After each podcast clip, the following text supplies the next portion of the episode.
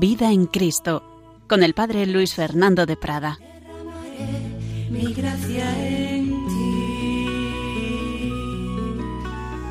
Con misericordia serás reconstruida y siempre con ternura te amaré.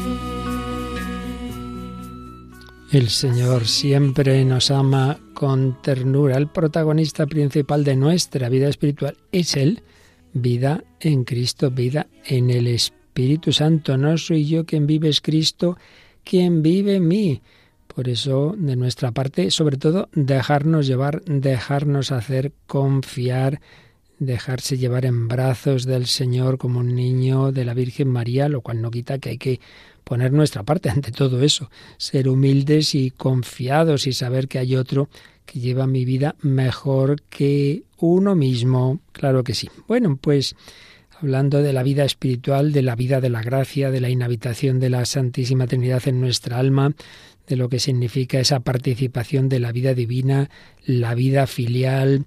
Hemos hablado de, del papel de los afectos, ni caer en el sentimentalismo o sensiblería, ni tampoco una espiritualidad puramente doctrinal o voluntarista, sino que integre todas las dimensiones de la persona, el pensamiento, el afecto y la voluntad activa.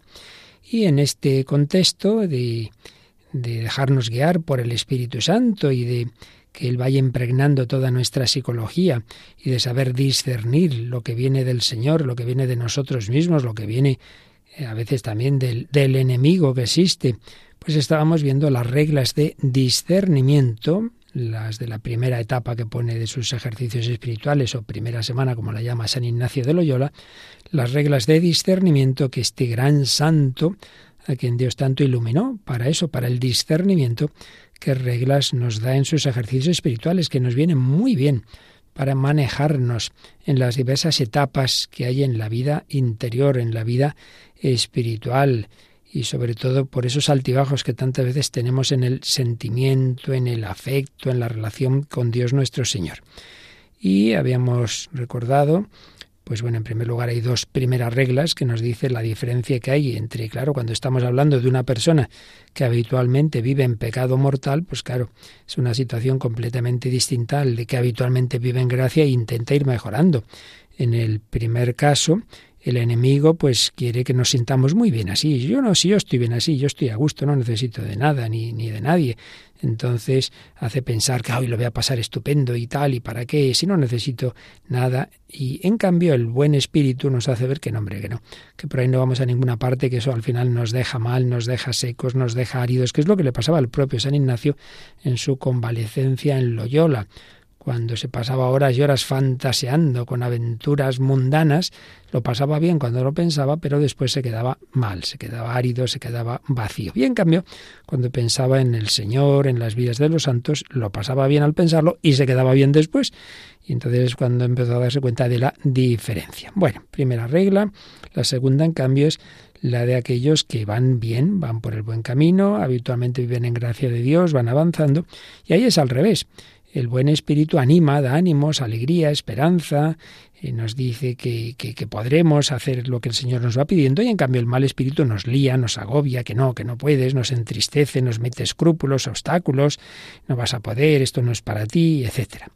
Tercera, vimos que es la consolación, esos momentos intensos de que uno siente especialmente al Señor, su presencia, su cercanía, el alma se enternece, puede haber auténticas lágrimas espirituales, y bueno, un grandísimo amor que uno siente al Señor o, arrepentimiento de los pecados, la consolación.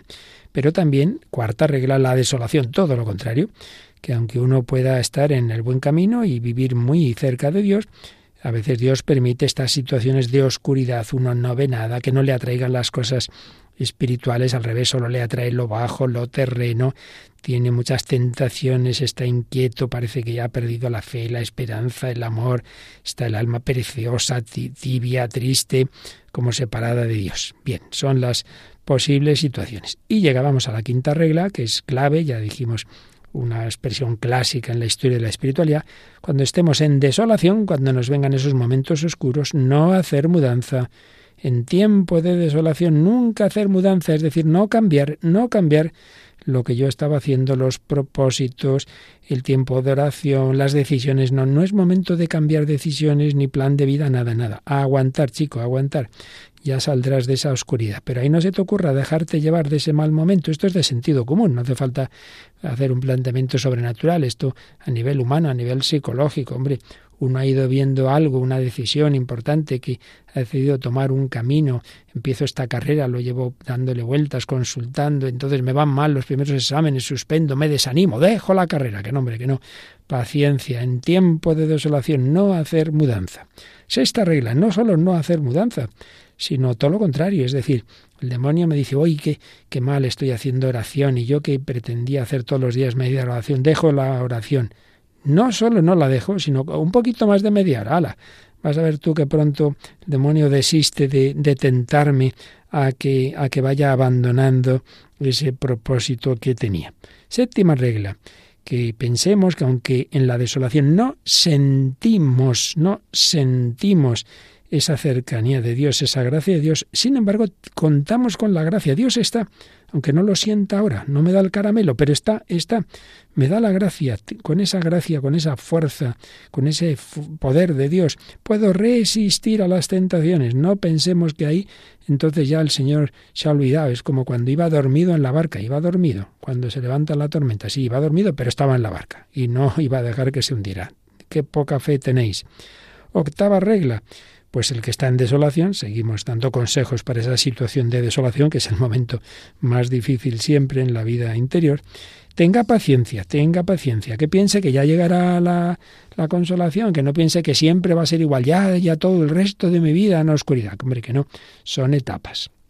Novena regla, nos decía San Ignacio, causas por las que podemos estar desolados y básicamente son de dos tipos. Uno, por culpa nuestra. A veces, claro, es que uno está en un plan tibio, que no cuida el recogimiento, que no busca el mejor, el mejor momento para hacer oración, etcétera, y luego pretenden sentirse ahí en éxtasis. Hombre, no. Si, si es que eres tú el que tienes que ser más diligente con tu vida espiritual. Pero otro tipo de razones las englobamos, en cambio, en cuando es sin culpa propia. Hombre, siempre todo podríamos hacerlo mejor, pero que básicamente no es por, por culpa nuestra, sino que Dios nuestro Señor, que es el mejor maestro y pedagogo, sabe que nos hace falta madurar, madurar el amor, no tener siempre el caramelito, y que el amor se va purificando en esos momentos en que cuesta seguir adelante y esto pasa igual en las relaciones humanas, de, amigos, de, novios, de esposos, de padres, hijos. Hay etapas sensibles, etapas en que no hay ese sentimiento, pero ahí es donde realmente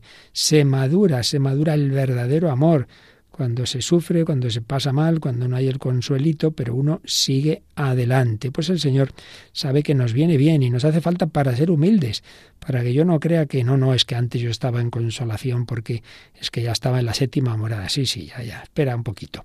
Te viene la desolación y ya me parece que estoy ni siquiera en las moradas, estoy fuera del castillo, en el foso de los cocodrilos, ¿verdad? Bueno, pues nos viene bien para ser humildes. Décima regla el que está en consolación, pues, pues igual que decíamos antes, que el que está en desolación no piense que siempre estará así, que también el que está en consolación piense que llegará la desolación. Y entonces que ya se vaya preparando y piense cómo debe actuar. Bueno, cuando me llegue, pues ya sé que se me van a ocurrir estas cosas, voy a estar tentación de esto, de lo otro, nada.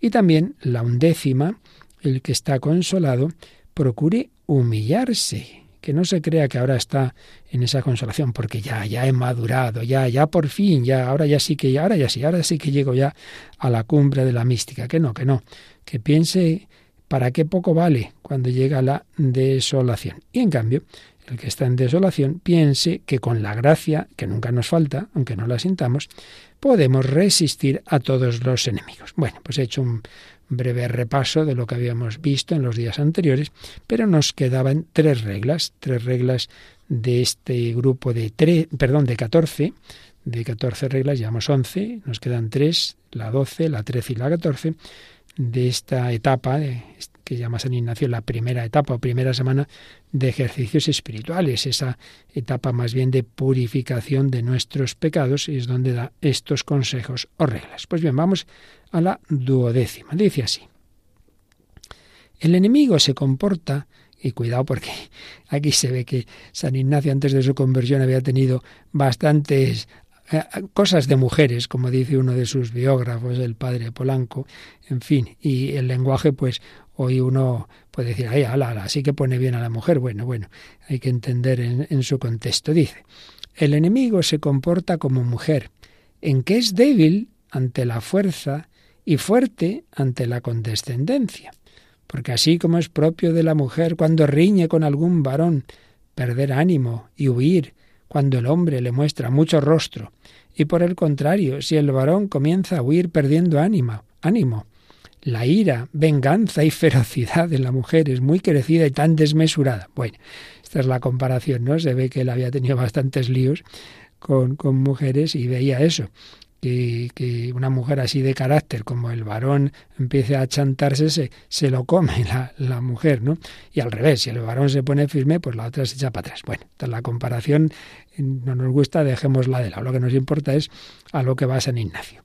Y, el ejemplo es para decirnos esto. Es propio del enemigo, del demonio, debilitarse y perder ánimo huyendo sus tentaciones cuando la persona que se ejercita en las cosas espirituales pone mucho rostro contra las tentaciones del enemigo, haciendo lo diametralmente opuesto. Es una expresión clásica de San Ignacio en latín oppositum per diametrum, hacer justo lo contrario de lo que el demonio me está sugiriendo. Cuando yo tengo unas tentaciones y yo me pongo ahí firme y hago todo lo contrario, el demonio dice, uff, pues se echa para atrás. Y por el contrario, si la persona que se ejercita comienza a tener temor y perder ánimo en sufrir las tentaciones, ay, ay, ay, qué tentaciones me vienen, ay, ay, Señor, ay, ay, qué mal, qué mal, ay, que voy a caer, ay, que... Entonces, dice San Ignacio, no hay bestia tan fiera sobre la faz de la tierra como el enemigo de la naturaleza humana, cuando intenta realizar su dañina intención con tan crecida malicia. Bueno, dicho en términos más sencillos y con lenguaje más nuestro, simplemente es que el enemigo eh, nos quiere atacar. Si ve que nos ponemos debiluchos, que empezamos a asustarnos, uy, madre mía, entonces va a ir a más y a más y a más. Si por el contrario, uno dice, no, no, aquí yo me agarro al Señor, todo lo puedo en Cristo, todo lo puedo en aquel que me conforta, ni hablar, no voy a hacer ningún caso, es que ni diálogo con el demonio. ¿Qué, es eso de que voy a dejar la oración, el sacrificio? Nada, todo lo contrario. Si uno se pone así, no te preocupes que con la no por ti mismo, no por voluntarismo, no por puños, pero por la gracia de Dios, con esa gracia, pues claro, hombre, no no pedimos en el Padre nuestro, no nos dejes caer en la tentación, pues Dios no te va a dejar. No pedimos no tener tentaciones, sino no caer, el sentirlas, el que me vengan los pensamientos, los sentimientos, ya esto lo vimos en días anteriores, eso es normal, no hay que asustarse. Lo importante es que cuentas con la gracia de Dios, aunque no la sientas, aunque estés en desolación, cuentas con ella. Por tanto, no hay miedo, nada de echarte para atrás. Un ejército empieza a retroceder, a retroceder, pues los otros entonces van a más, a más, a más. No, no, todo lo contrario aquí firmes, claro. San Ignacio, que, que, aunque no era militar, que a veces se dice eso, no, no, no había sido militar, pero era hombre, un gentil hombre que sabía usar muy bien las armas, eso sí. Y bueno, el momento decisivo de, de su vida, de su conversión, pues es precisamente en esa heroica defensa del castillo de la ciudadela de Pamplona, en que él se pone ahí en la brecha, ¿no? frente a los ataques del enemigo, del ejército francés muy superior. Pues no se echaba atrás, todo lo contrario. Pues eso que él había vivido antes de su conversión como un, un noble caballero, pues ahora nos lo dice en nuestra lucha espiritual frente al enemigo que es el maligno, que es Satanás, que es el demonio. Bueno, pues vamos ya a la decimotercera regla. También aquí se ve su vida anterior. Dice, el enemigo se comporta como vano enamorado en querer mantenerse secreto y no ser descubierto, porque así como el hombre vano, que hablando con mala intención requiere a una hija de buen padre o a una mujer de buen marido, quiere que sus palabras e insinuaciones estén secretas, y lo contrario le disgusta mucho.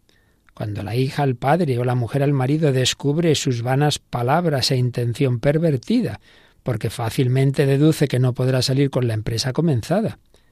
De la misma manera, después de haber puesto este ejemplo, de la misma manera, cuando el enemigo de la naturaleza humana presenta sus astucias e insinuaciones al alma justa, quiere y desea que sean recibidas y tenidas en secreto. Pero le pesa mucho cuando el alma las descubre a su buen confesor o a otra persona espiritual que conozca sus engaños y malicia, porque deduce que al descubrirse sus engaños manifiestos no podrá salir con el malvado plan que había comenzado. Bueno, está claro, ¿no? El ejemplo es que hay un, hombre por ahí que quiere seducir a una chica, hija de buen padre, o, o a una mujer casada. Entonces, claro, empieza ahí a decirle palabritas muy bonitas y tal, y lógicamente quiere que no cuente eso a nadie, que esas palabras, que esas insinuaciones queden en secreto. Y le disgusta mucho cuando la hija se lo cuenta al padre o la mujer al marido, vaya que si le disgusta y supongo que se asusta, porque en aquellos tiempos rápidamente sacarían la espada al marido y ya verás tú. Entonces, claro, dice, no, no, no digas nada porque entonces ya ve que no va a poder salir con esa empresa comenzada. Bueno, pues este es el ejemplo, la comparación. La comparación de que el enemigo, cuando nos mete ideas raras, cuando nos tienta, cuando nos va ahí haciendo líos en la cabeza, quiere que eso nos lo guardemos, ¿Para qué vas a ir a contar esto? Pobre padre, que está muy ocupado, hombre.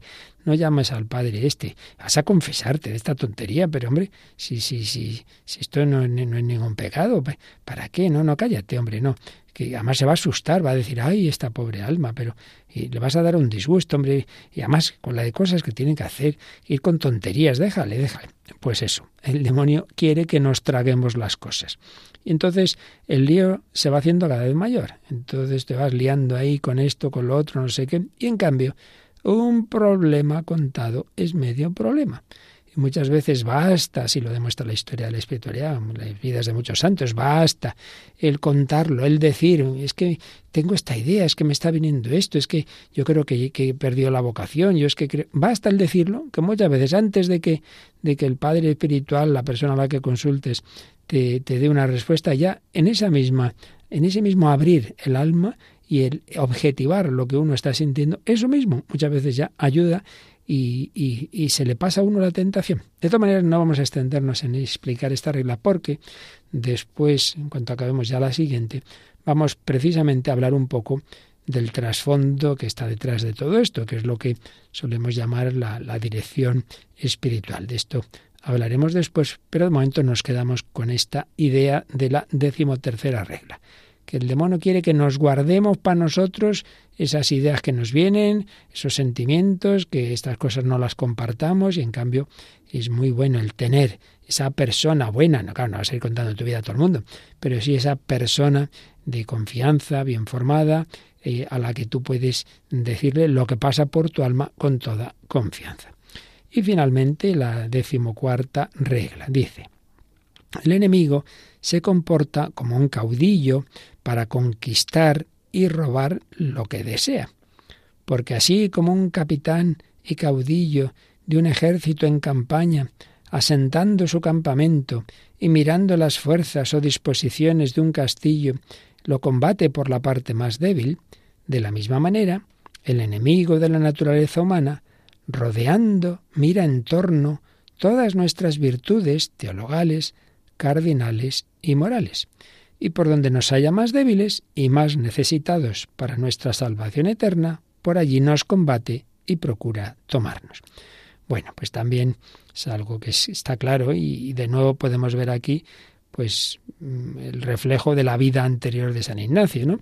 Pues precisamente hemos dicho que su conversión fue defendiendo esa ciudadela de Pamplona, pues claro, tendría esa muralla esas murallas de la ciudadela tendrían sus, sus, partes más fuertes y más débiles.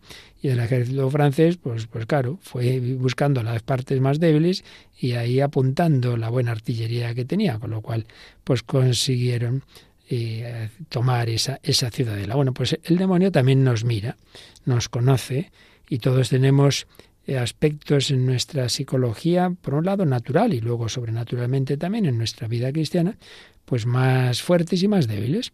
Y entonces habla aquí San Ignacio de todas las virtudes, ¿no? Teologales, cardinales, morales, y cada uno tenemos ese talón de Aquiles y el demonio lo sabe.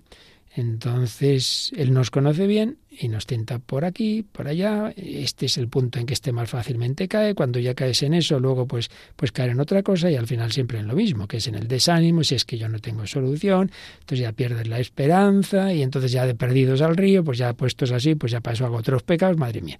Pero entonces, ¿cuál es aquí la enseñanza? Hombre, que hay que conocerse a uno mismo. Por eso San Ignacio da tanta importancia al examen de conciencia y a la dirección espiritual también. Conocerse a uno mismo para reforzar los puntos débiles que tenemos, pedir gracia especialmente en esos aspectos y, entonces eso, trabajar, trabajar determinados eh, aspectos a mejorar, porque sé que por ahí es por donde pueden venir los ataques del enemigo. Pero siempre no lo olvidemos, estamos hablando de colaborar a la gracia de Dios. Vida de gracia. Esto no es ante todo una tarea mía y que Dios me ayude un poquito, no, no. Es Dios el que lucha en mí, pero es verdad que tengo que poner de mi parte. Y aquí vemos unos aspectos a poner de nuestra parte. Ya hemos visto, pues por un lado, el no achantarnos, es decir, que no, que no, que yo cuento con la gracia de Dios. Segundo, el, el compartir, el abrir nuestra alma, porque somos un ejército, no está uno solo, no está ahí uno solito luchando como francotirador, sino que tenemos que ayudarnos mutuamente y finalmente el que nos conozcamos bien y veamos eh, cuáles son esos puntos débiles, estemos preparados, no nos metamos en ocasiones de pecado. No, si no va a pasar nada, que ya te conoces, hombre, que ya sabes que si das este paso primero, darás el segundo, darás el tercero y al final ya, ya la lías. Hay que tener cuidado, pero es una colaboración a la gracia de Dios. Siempre con la gracia podemos. Tu gracia me basta. Vamos a pensarlo un poquito y a dar gracias al Señor porque nunca nos va a abandonar en nuestro combate espiritual.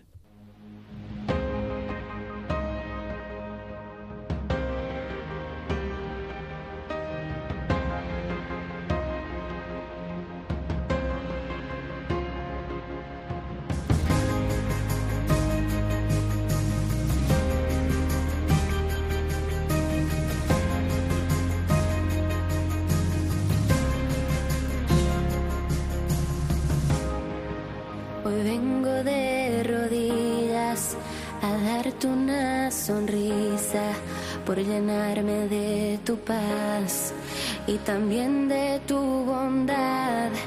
Hoy vengo a darte gracias por estar en la batalla.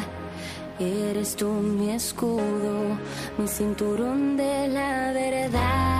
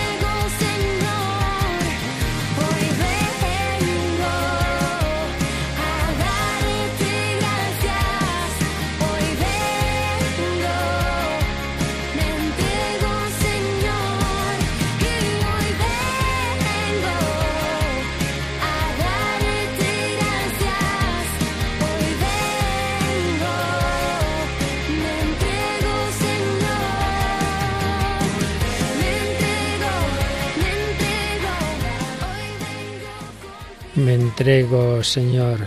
Vengo a darte las gracias. Tú me das tu gracia. Tu gracia me hace fuerte. Y de mi parte yo me entrego, yo me fío. Aquí seguimos en Radio María, en Vida en Cristo. Quien habla el Luis Fernando de Prada, resumiendo las enseñanzas de los grandes maestros de vida espiritual.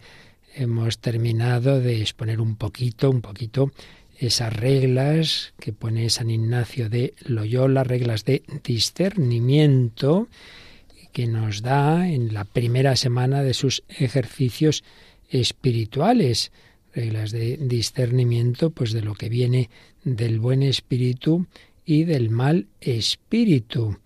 Dice en concreto las titulas reglas para sentir y conocer de alguna manera las varias mociones que se producen en el alma, las buenas para recibirlas y las malas para rechazarlas. Bueno, luego hay otras reglas en los ejercicios espirituales, pero de momento vamos a quedarnos con estas. Pero también vamos a recordar que, bueno, estas son unas reglas generales, que, que la verdad es que son estupendas y ayudan un montón, pero cada uno, cada uno de nosotros tiene su camino. No hay dos caminos iguales, no hay dos vocaciones a la santidad iguales. De hecho, de los primeros programas que hacíamos en Vida en Cristo hablábamos de esto. Todos tenemos vocación a la santidad, pero siempre con una diversidad, con un camino propio de cada uno. Por eso es tan importante, supuesto, claro, que lo esencial, todos tenemos que vivir, ¿no? El amor a Dios, el amor al prójimo, los mandamientos, claro, los sacramentos, sí, sí, pero luego, ya a partir de ahí, cada uno tiene que preguntarle al Señor, bueno, ¿tú por dónde me llevas? Eh, ¿Qué quieres de mí? Y ahí es donde entra, por un lado, el, esto que decimos del discernimiento, estar atentos a las posibles inspiraciones divinas. Y luego la ayuda que nos viene de una persona eh, experimentada, que llamamos consejero, director espiritual, acompañante espiritual. Bueno, no vamos a entrar aquí en, en los términos, aparte de que ya hace bastante tiempo dedicamos, creo recordar, que un par de programas así a fondo a la dirección espiritual. Pero bueno, antes de, volver a insistir en ese aspecto, digamos algo sobre las inspiraciones divinas. Y para ello volvemos a este manualito que estamos eh, usando en estos programas, Suma de la Vida Espiritual, que escribe años a un sacerdote, el padre Mauricio Braña Arrese. Tiene este capítulo que se titula así Las inspiraciones divinas. Y nos recuerda algo muy importante, ya estoy diciéndolo, ¿no? Y es que la, la, vida espiritual, la vida de santificación, la obra de la santificación es obra ante todo del Señor, del Espíritu Santo. Solo el Santo puede santificarnos, solo Él, el divino artista. Comienza desarrolla y puede llevar a feliz término esa obra de la santificación con nuestra cooperación. Pero es Él, es Él. Y Él, evidentemente, no está inactivo en nosotros. Él quiere ir cada vez gobernando más y mejor toda nuestra alma. Y nos habla, nos habla, no quiere decir que uno oiga palabras, que a veces también, pero no es que normalmente oiga uno así palabras, sino que nos habla a través de la voz de la conciencia, que uno está a gusto, tiene paz, tiene alegría, esto que veíamos en estas reglas, o al contrario, pues son formas en que se manifiesta la voz de Dios. Pero claro, para ello, pues hay que ser una persona un poquito recogida, si uno está siempre volcado a lo exterior, siempre con ruido, y luego pretende oír eh, las inspiraciones divinas, pues un poco difícil, ¿no? Por tanto, el recogimiento, el desasimiento, la presencia de Dios, el tener tiempos de oración y así podremos estar atentos para, para escuchar y seguir pues lo que el Señor pueda inspirarnos. Ya decía Santo Tomás de Aquino que la persona espiritual eh, no se mueve principalmente por su propia voluntad, sino por el instinto del Espíritu Santo. Claro, ya dice también San Pablo en Gálatas 5:25, si vivimos por el Espíritu, caminemos según el Espíritu. Si hemos recibido el Espíritu Santo desde nuestro bautismo, confirmación, etcétera, pues es para que nos dejemos mover por él, no está ahí quietecito, pero muchas veces pues no nos enteramos.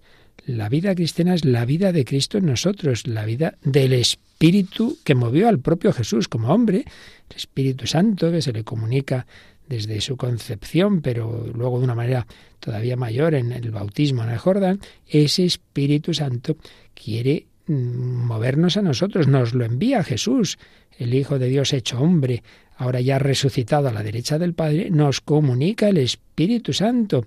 Ya lo había anunciado en la última cena, os lo enviaré para que os enseñe todas las cosas. Y no solo enseñar a la mente, sino confortarnos, darnos la fortaleza, los dones del Espíritu Santo.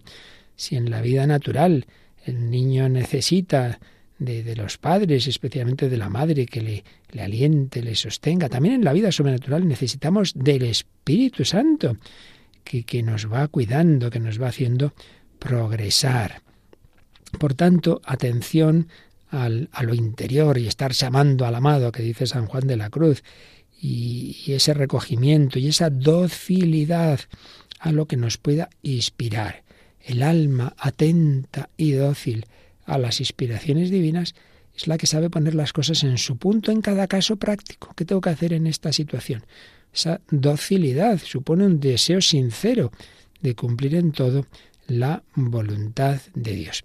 Porque recordemos, supuestos los, los grandes principios de la vida cristiana, Luego no hay, no hay dos caminos iguales, no hay un molde rígido de santidad para todas las almas.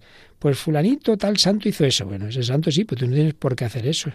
Tienes que preguntar al Señor. De ahí la importancia de conocer y seguir cada uno el atractivo de la gracia. ¿A qué me lleva el Señor? Mira, a mí me atrae especialmente pues una vida de más oración, o me atrae irme con los pobres, o me atrae el apostolado, me atrae las misiones. Sí, realmente si uno lleva vida espiritual seria, va notando una atracción hacia una misión especial, claro, es la vocación de cada uno, ¿no? Pues a mí me atrae siempre desde pequeño los niños y tal, y, claro, pues es que tienes una vocación de, madre que, que, está clarísima. Cada uno tiene que ir viendo, ¿no? Como el Espíritu Santo, pues muchas veces sin necesidad, ya digo, de, de que uno tenga ahí una revelación, una, una aparición, no, no, eso es lo extraordinario.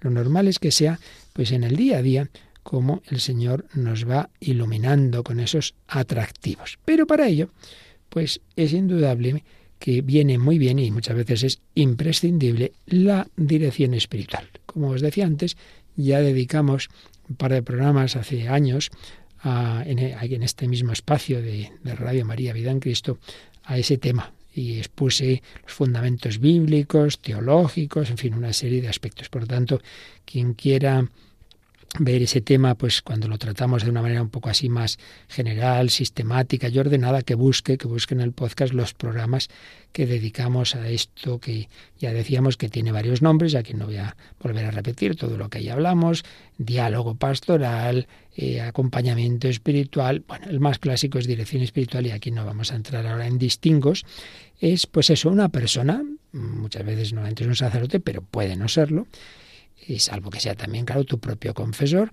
pero se puede distinguir el sacerdote confesor y otra persona, puede ser una, persona consagrada, un religioso, una religiosa o un laico de una vida espiritual seria, con experiencia y que ayuda al que está pues todavía más novato, ¿verdad? O simplemente, aunque uno no sea novato, pero es que a todos nos viene bien que haya una persona eh, fuera de nosotros que nos escucha, que nos anima, que nos aconseja. Eso siempre es muy bueno.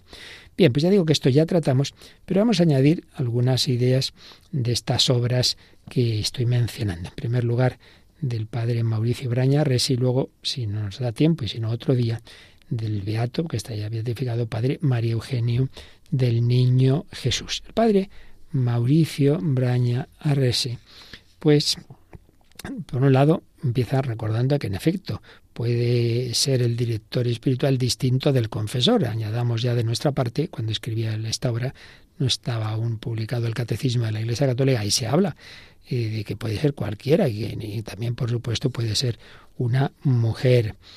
Y es algo que es, que es, por lo menos es muy conveniente. No, no es esencial, no es imprescindible. Hay santos que no han tenido propiamente un director espiritual, pero desde luego es muy conveniente y es una gracia que hay que pedir. Si uno lo busca y no lo tiene, no se preocupe, que Dios ya le guiará de alguna forma. Eso también está claro. Pero en lo que de uno dependa, pues hombre, intenta, intenta tener ese guía, como hacemos en todo lo demás. Uno no debe curarse a sí mismo, vete al médico, hombre, fíjate del médico. Y uno no hace una carrera el solito. aunque estudias a distancia, pues hombre, siempre tienes que tener un tutor, una persona que te guíe, pues no digamos en los caminos del espíritu, que tantas veces pues nos superan, ¿verdad? Por eso, en la medida en que podamos, si uno no puede ver, vive en un sitio que no hay, no encuentra a nadie que le, bueno, pues Dios ya te guiará a través de inspiraciones directas, a través de libros, a través de la radio, y allá encontrará el Señor camino para guiarte, pero que no sea por tu culpa, que no sea porque digas, va, ¿para qué? ¿Para qué? ¿Para qué voy a, yo a contar con nadie? No, eso no. Eso no sería nada bueno. Entonces pidámoselo al Señor, porque ciertamente es, es, muy, muy conveniente, por razones obvias, que uno es el peor juez de sí mismo, y además también porque el Señor es muy amante de la humildad y de la humilde sumisión, y, de, y si Él mismo, el Hijo de Dios hecho hombre, obedeció a la Virgen, a San José, nos lo dice explícitamente el Evangelio, y luego ese texto impresionante de la carta a los filipenses, ¿no?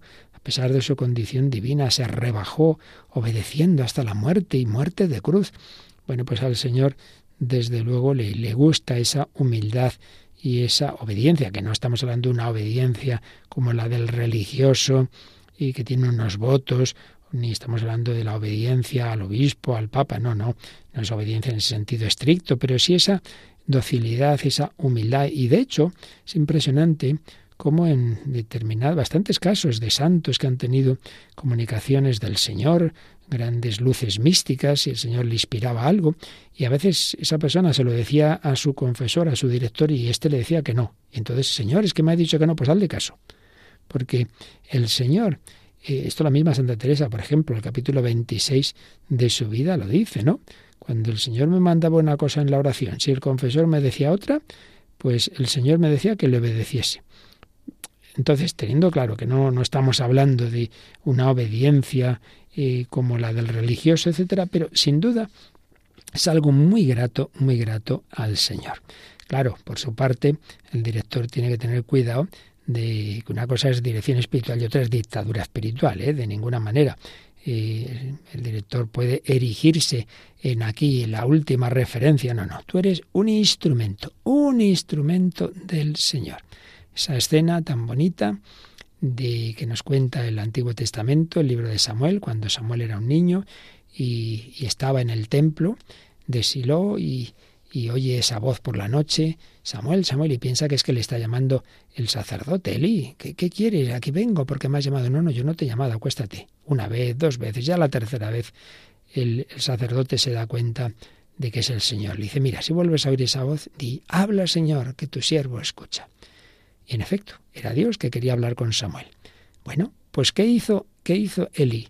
Ser mediación para decirle a Samuel que sí, que es el Señor. Ahora ya es cosa tuya con Dios. Yo ahí ya no me meto, te dejo con él. Pero, pero ha sido necesaria esa mediación, porque podría haber sido una imaginación, podría haber sido una locura, podría haber sido el demonio. Por tanto, el director espiritual no sustituye al Señor de ninguna manera, ni impide que haya una relación personal del alma con Cristo. No, no. El cristianismo es corazón a corazón. Eres tú con el Señor. Al final es cosa de los dos. Pero el Señor quiere que nos ayudemos mutuamente y que tengamos esa ayuda exterior que nos ayude a discernir si realmente es el Señor. Y bueno, pues si lo es, pues ya está. Por tanto, pidamos al Señor esa gracia de alguien que nos ayude, pero que no sustituye. No sustituye mi relación con el Señor.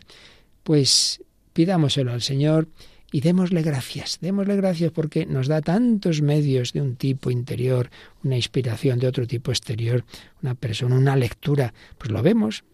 Anda que no tuvieron luces místicas San Ignacio de Loyola o Santa Teresa. Y sin embargo, pues Dios, sobre todo al principio, les ayudó mucho a través de otros y de libros. En San Ignacio fueron decisivas las lecturas de las vidas de los santos, de la vida de Cristo. En Santa Teresa también fueron muy importantes las lecturas. Bueno, pues son mediaciones, mediaciones externas. Y otra de ellas es, como digo, la dirección espiritual. Bueno, sea como sea, demos siempre gracias al Señor por todas las formas en que se nos comunica y pidámosle ser dóciles, dóciles a lo que el Señor nos vaya inspirando por un camino o por otro.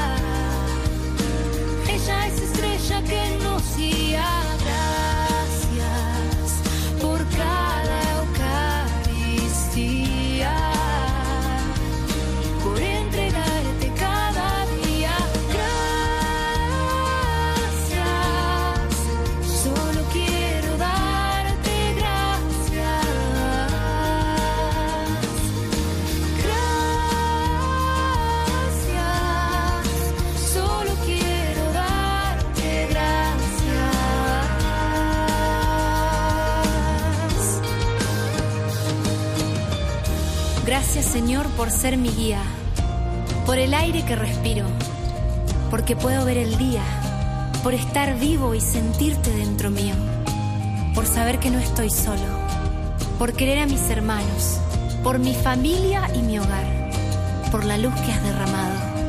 Gracias por las alegrías, por darme a tu madre como madre, por la cruz de cada día, porque con ella quieres salvarme.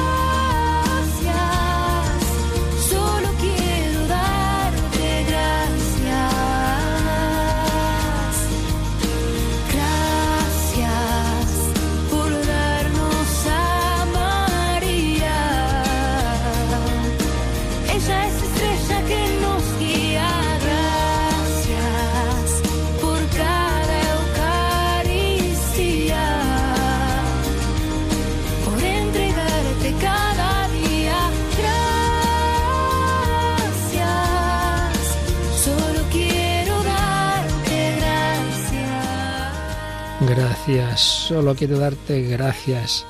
Todo es gracia. El Señor va haciendo su obra directamente en nuestra alma y con las mediaciones naturales y sobrenaturales a través de tantas personas, de tantos medios que el Señor nos va regalando. Vamos recibiendo su luz, su fuerza, iluminación, Realmente es una maravilla cómo el Señor nos rodea de tantos y tantos regalos. Hemos oído dos grandes regalos en la canción, la Eucaristía, la Virgen María, pero tantos otros y también todas esas personas con las que el Señor nos va ayudando.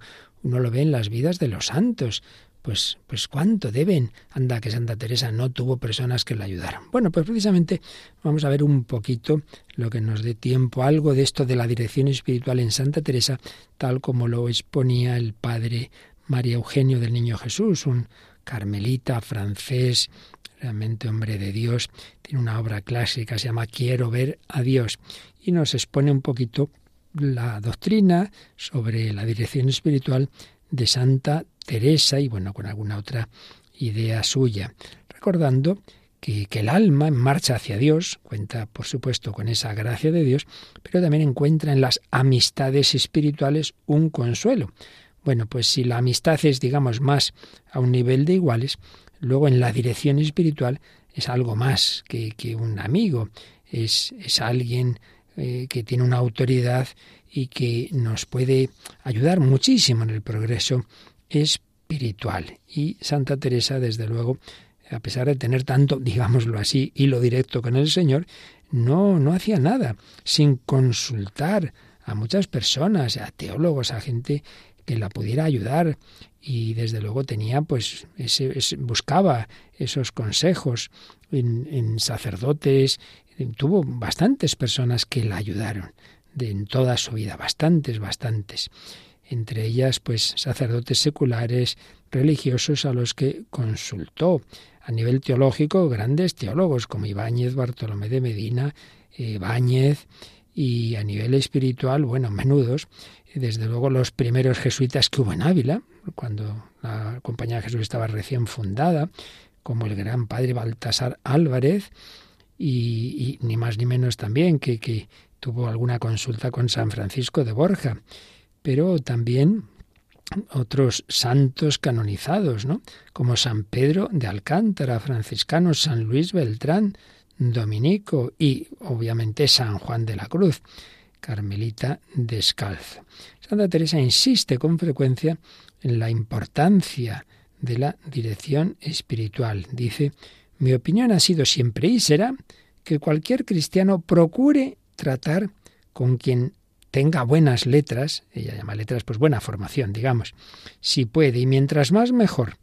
Y los que van por camino de oración tienen de esto mayor necesidad y mientras más espirituales más. Es decir, una persona, hombre, que está todavía en lo básico, en lo esencial, pues seguramente le bastará pues con la enseñanza general que pueda escuchar en la parroquia, en la Santa Misa, las lecturas que así más, más esenciales, pero en cuanto vaya ya entrando en vida espiritual y note esa llamada de Dios, que, que Dios quiere a todos, por supuesto, otra cosa que muchas veces no damos los pasos para ello, pero Dios nos invita a todos a ir profundizando, a entrar más en vida de oración, a ir mejorando en todo. Cuanto uno lo hace, cuanto realmente pone a Dios en el centro de su vida, lo que llamaba el padre Luis María Mendizábal la conversión afectiva, pues enseguida uno nota que necesita ayuda. Y busca a alguien, alguien, alguien que le ayude. Un consejero, un director espiritual, un, un confesor fijo. Sí, siempre es conveniente y a veces es muy necesario. Por supuesto, cuando uno entra en momentos oscuros, lo que hablábamos en esas reglas de San Ignacio de la desolación. Uno no ve nada. Pues si no ves nada, hijo, agárrate al que vea, porque tú lo más normal es que, que tú solito te tropieces. Por tanto, hay que pedir ayuda, especialmente en esos momentos de oscuridad, en los momentos de transición, que está ahí uno un poco perdido, en ese avance a través de lo que Santa Teresa llama las moradas. Eh, los pasos de, algunas moradas, ¿no? de las segundas, cuartas y sextas, no voy a entrar aquí ahora en detalles, pero bueno, el que las conozca ya sabe de qué estoy hablando, pues son momentos de, de oscuridad, de transición en que especialmente eh, uno necesita ayuda. Y es que, dice Santa Teresa, que, guiarse uno a sí mismo pues en los caminos espirituales. Si no los conoce hombre antes de recorrerlos. Si tú ya hubieras hecho el camino pues ya te lo sabes pero que no no lo has hecho. Entonces pues no lo sabes no lo sabes. Y el, también San Juan de la Cruz dice que, que escribe por la mucha necesidad que tienen muchas almas las cuales comenzando el camino de la virtud no pasan adelante a veces por no entender y faltarles guías idóneas y despiertas que las guíen hasta la cumbre. Así pues, es difícil el camino espiritual y uno solo pues lo tiene muy complicado. Esto lo han enseñado pues todos los santos, también San Francisco de Sales.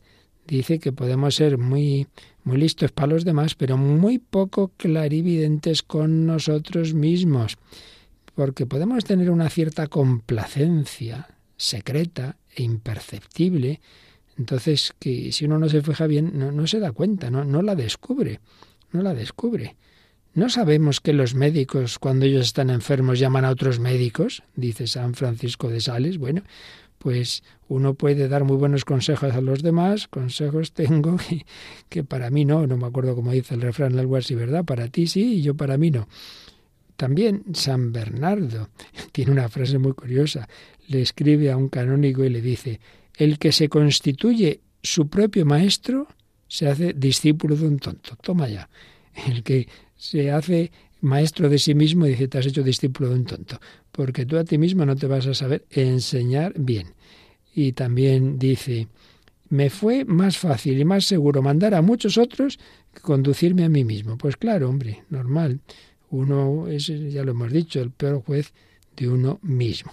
Pero ya no es simplemente cuestión de guía, digamos, de orientación teórica, ¿no?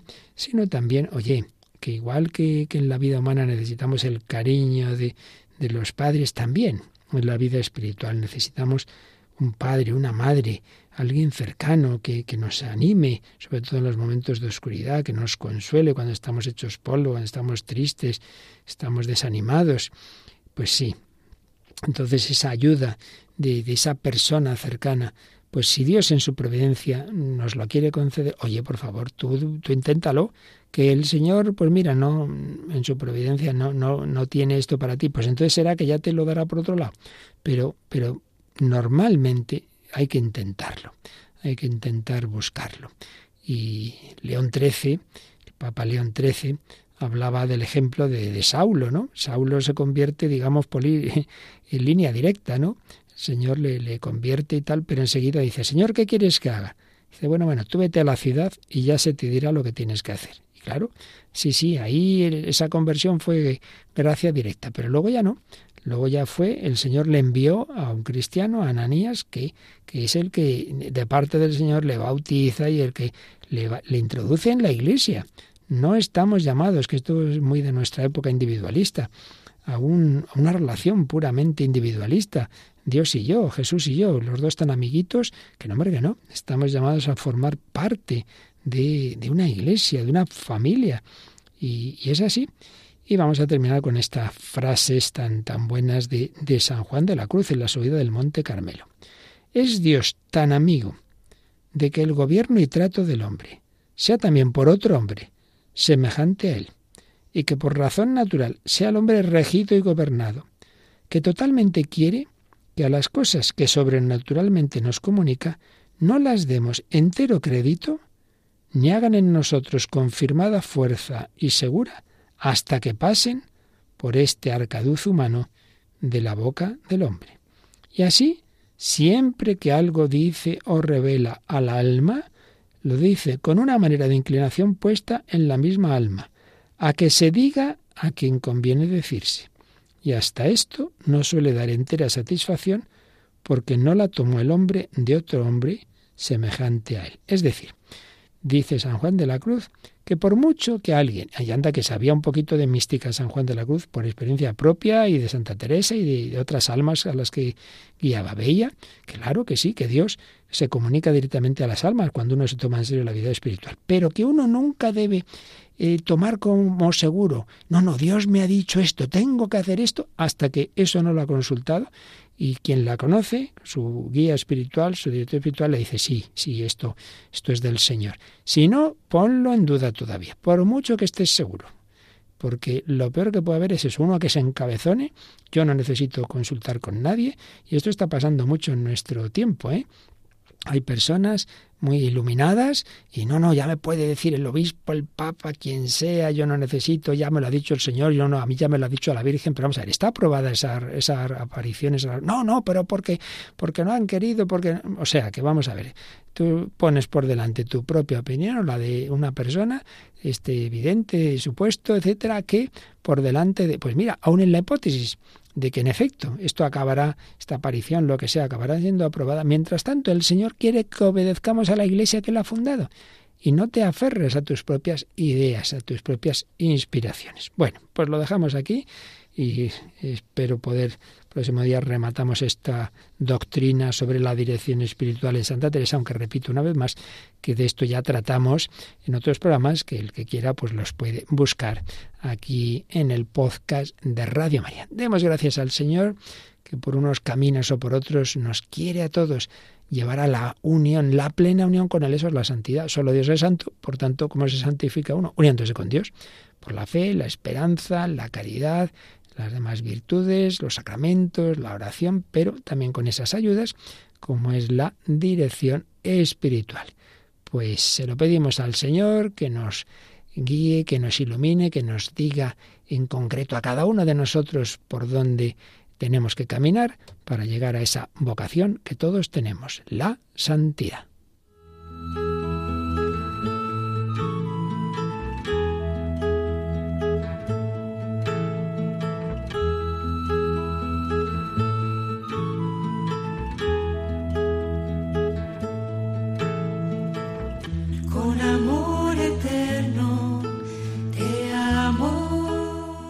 Vida en Cristo, con el Padre Luis Fernando de Prada.